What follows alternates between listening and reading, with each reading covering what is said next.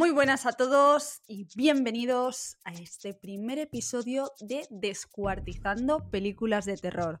Yo soy Natalie Dark y he decidido crear esta sección donde vamos a estar analizando las películas de terror antiguas y nuevas en nuestra cartelera para ver qué tan realistas son o qué comparativa puede tener estas películas de terror con la demonología o la parapsicología. En este primer episodio vamos a estar analizando Drácula de Bram Stoker.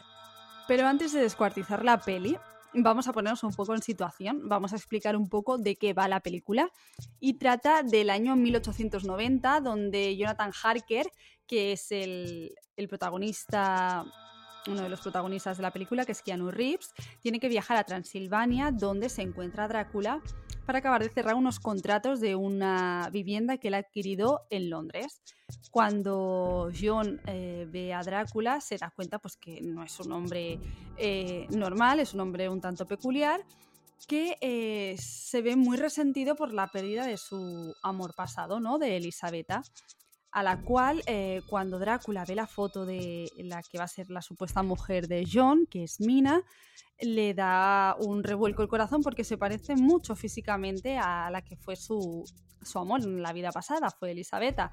Así que eh, Drácula decide, obliga a John a que escriba unas cuantas cartas a las que le dice a su amada que todavía no va a volver a Londres y Drácula se eh, lanza en un viaje para conocerla y allí empieza pues eh, la película donde enzarza pues una historia de amor de vidas pasadas y donde Drácula pues eh, cuenta su historia como criatura, va bueno matando a la gente que tiene que matar para sobrevivir en cuanto a la sangre. Una de estas personas es Lucy, que es una de las amigas de Mina y bueno, ahí se desarrolla toda la película que vamos a estar descuartizando ahora mismo.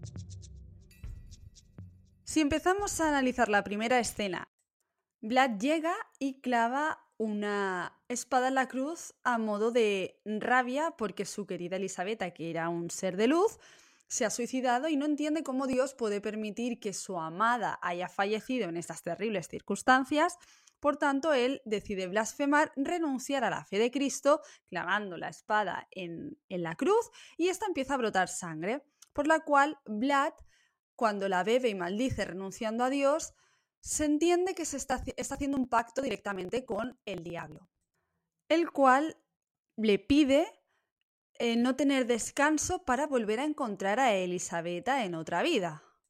Aquí tenemos dos vertientes y dos puntos eh, en los que analizar en cuanto a demonología.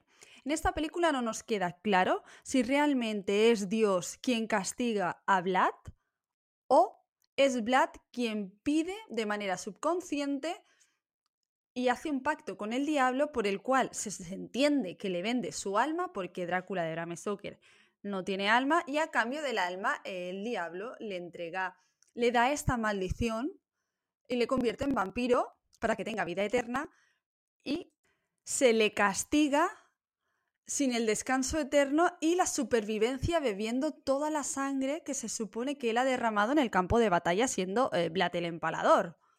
Así que aquí no nos queda claro si realmente el dios benevolente que todos conocemos es quien castiga a Vlad o es directamente Vlad al beber la sangre que se supone y se entiende que hace un pacto con el diablo. Aquí para empezar en demonología, em, aquí nadie hace pactos con el diablo a cambio del alma. O sea, eh, el demonio, Satanás, Lucifer, como le queráis llamar, me da igual, no necesita nuestras almas para nada, no tiene un cajoncito donde va guardando las almas de las almas en pena de los pecadores del inframundo y las va coleccionando como si fueran los cromos de los Pokémon. Esto es algo que nace del folclore y sobre todo del cristianismo. El, diablo no quiere el alma, pero sí que es cierto que Drácula eh, cita en varias ocasiones que es una criatura sin alma. Entonces, aquí ya entramos en el primer conflicto sobre demonología. Eh, una entidad demoníaca no tiene alma, pero no puede subsistir en un cuerpo físico sin ella. Por tanto, si entendemos que Drácula ha hecho un pacto con el diablo y éste le ha convertido en demonio, no es viable.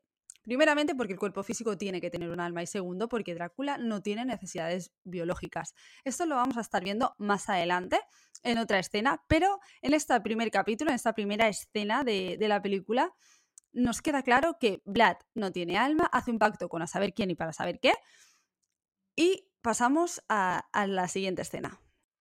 Otra de las escenas en las que me llama la atención la película de Drácula de Bram Stoker es la escena que tiene con Lucy. Lucy, que es amiga de Mina, la mujer de John, eh, es preinfestada de manera onírica por Drácula.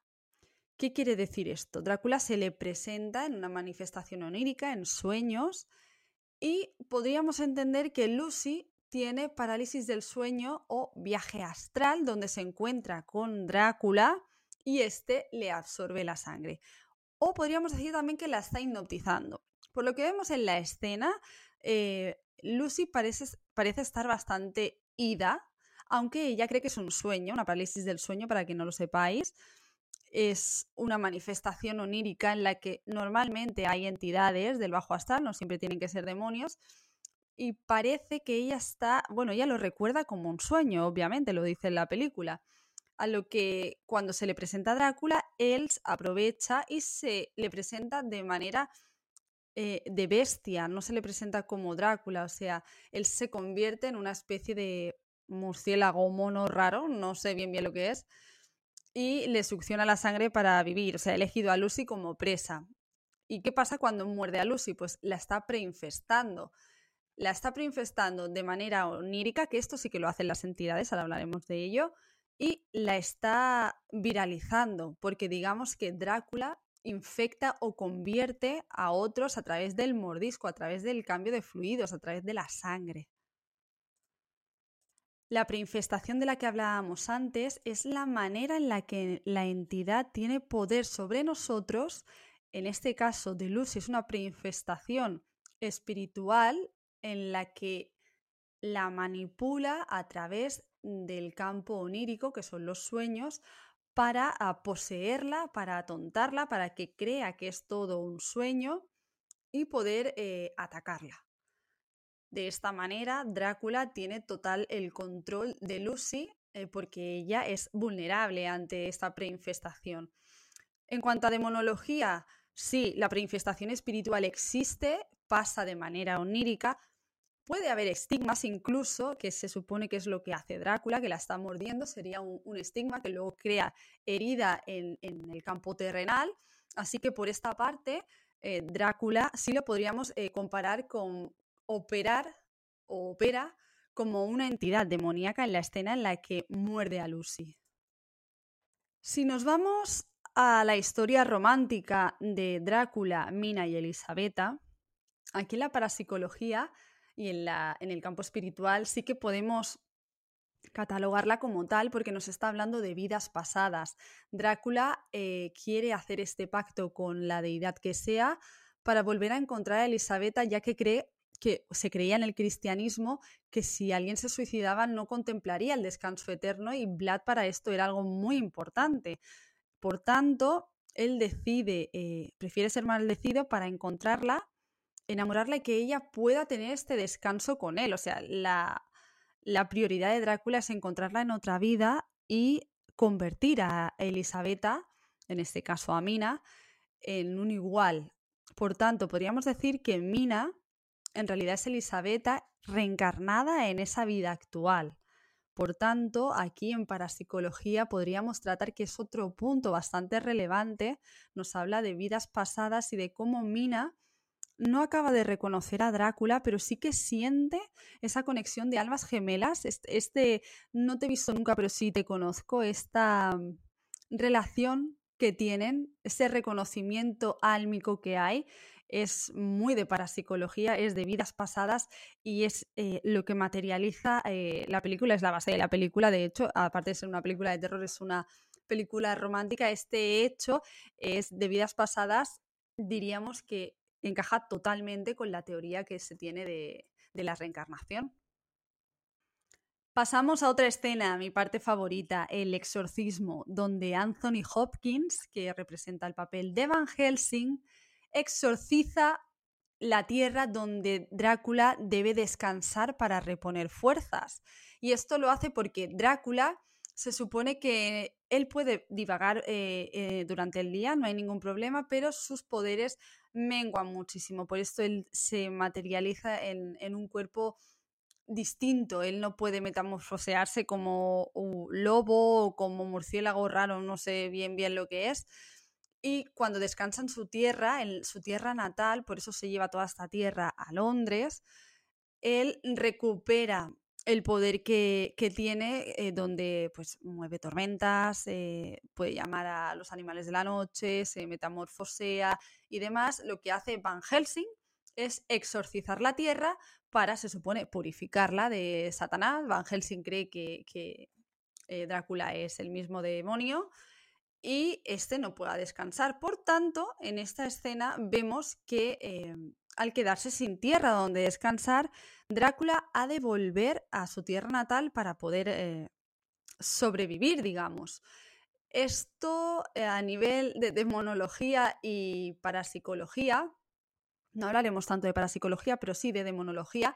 En realidad el exorcismo es un ritual donde la fe expulsa a, la entidad del bajo astral o la entidad demoníaca, ¿no? En principio, pues si el señor Van Helsing es eh, creyente de la fe cristiana y realmente cree que aquello es una criatura eh, parida por el mismo Satanás o incluso el mismo Lucifer, no sé lo que cree que es realmente, pues obviamente tiene valor, tiene efectividad, o sea, la extracción, el exorcismo sí que funcionaría, pero claro, es una entidad demoníaca no es viable porque ellos no descansan en ningún sitio, de hecho son, son inmateriales, a no ser que creen la posesión.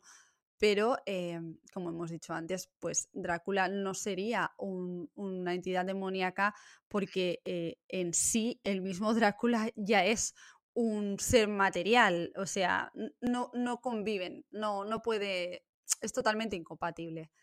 Así que, bueno, el exorcismo, pues entiendo que Van Helsing pues lo hace, funciona y pues Drácula pues se tiene que ir a, descansar a su tierra, que es Transilvania, y coge un barco y allí se pira. Última escena donde vemos cómo matan a Drácula. Em, le clava Mina, al final le acaba clavando una espada y le da él descanso eterno a petición de él y la cruz se reconstruye.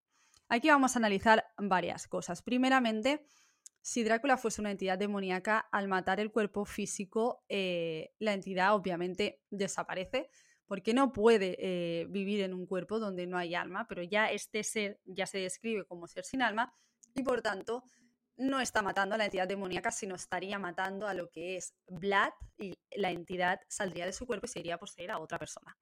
Así que en este punto, Drácula no es una entidad demoníaca como tal porque no tiene alma, no tiene necesidades fisiológicas, que transmute en otros planos oníricos es bastante probable. O sea, aquí sí que podríamos decir que por esta parte sí que es una entidad demoníaca. También manipula emociones y tergiversa realidades. Esto también lo hacen las entidades demoníacas, pero a la entidad demoníaca no se la puede matar. Y se ve como a Drácula se le mata y erradica la infección. O sea, sin Drácula no hay infección.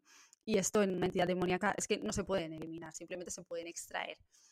Lo que vemos también en esta escena es que eh, Vlad al final acaba con una escena donde se ve a, él mismo con Dios y se supone pues que éste le ha perdonado y que ha ido a los cielos, ¿no?